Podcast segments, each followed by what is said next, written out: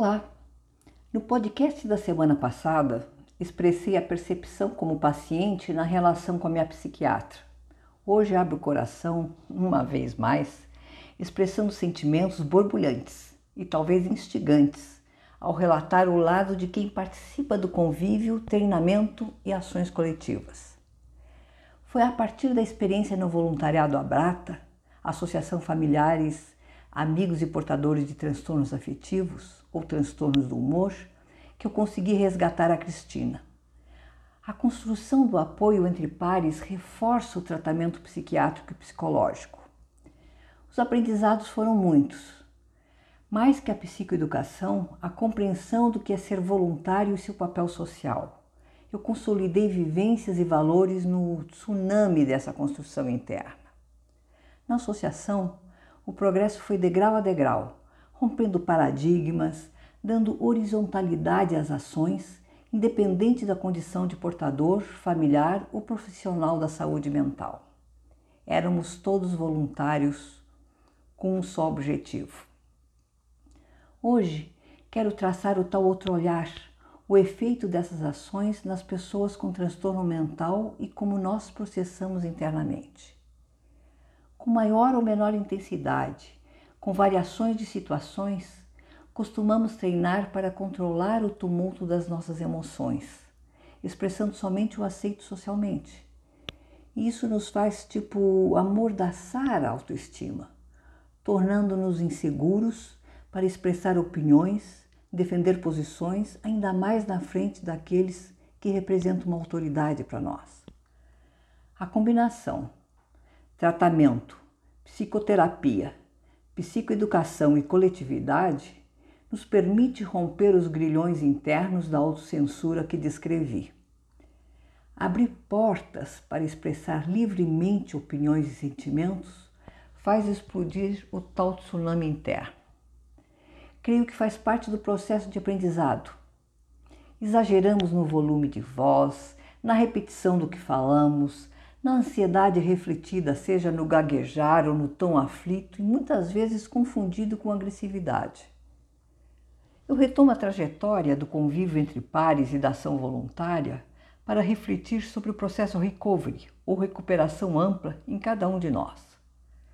Fui mais de 10 anos voluntária na Abrata. Hoje convivo com outras associações nessa área.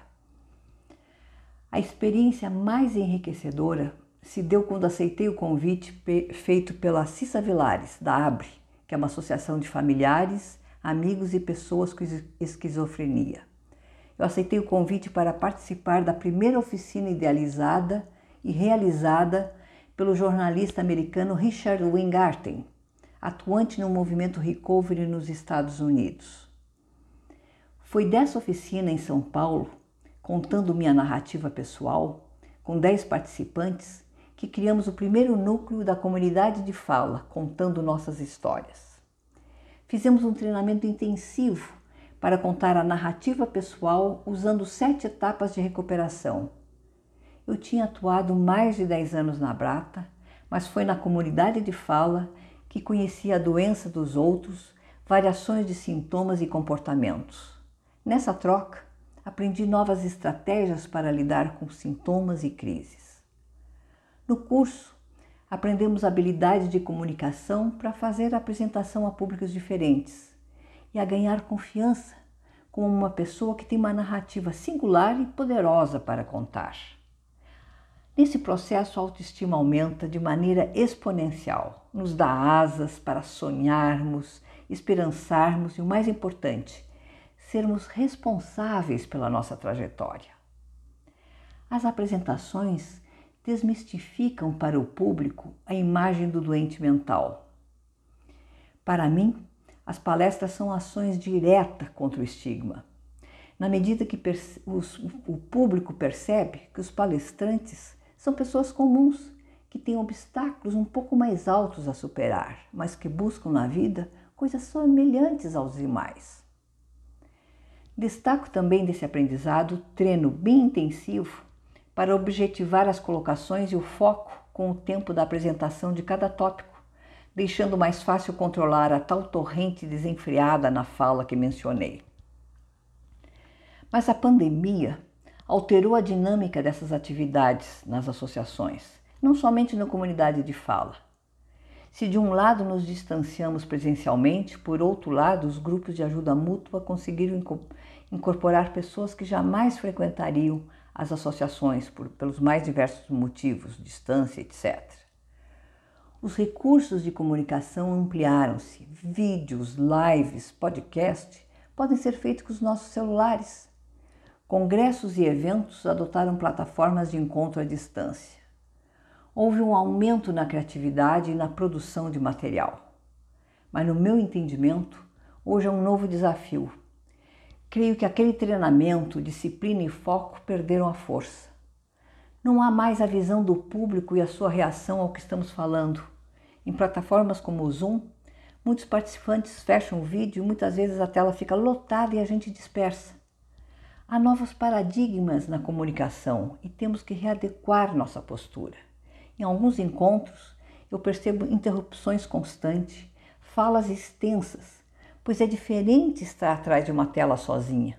Corremos o risco de discursarmos ao, ao invés de fazermos uma pequena intervenção. E o que acontece? Poucas pessoas falam, a pauta fica inacabada e todo mundo cansa. Deixo o tema em aberto, em forma de convite para pensarmos sobre como nós, que estamos trilhando nosso próprio caminho, produzindo saberes através do nosso cotidiano, podemos criar alguns protocolos. É muito fácil, em algum tipo de reunião de empresa, interromper e cortar a fala de quem se estende demais ou perde o foco. E por que não fazemos o mesmo em uma reunião de trabalho na área de saúde mental? Geralmente, todo e qualquer tipo de reunião vira uma espécie de grupo onde o detalhamento do sentimento, histórias pessoais, tira o foco do assunto. Essa permissividade prejudica.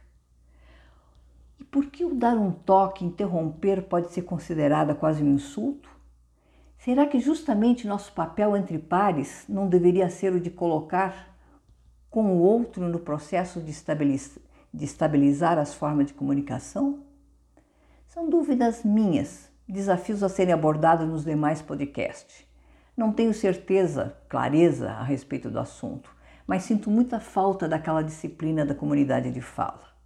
Encerro janeiro, a campanha Janeiro Branco, mas continuo com saúde mental em foco. Até breve a todos!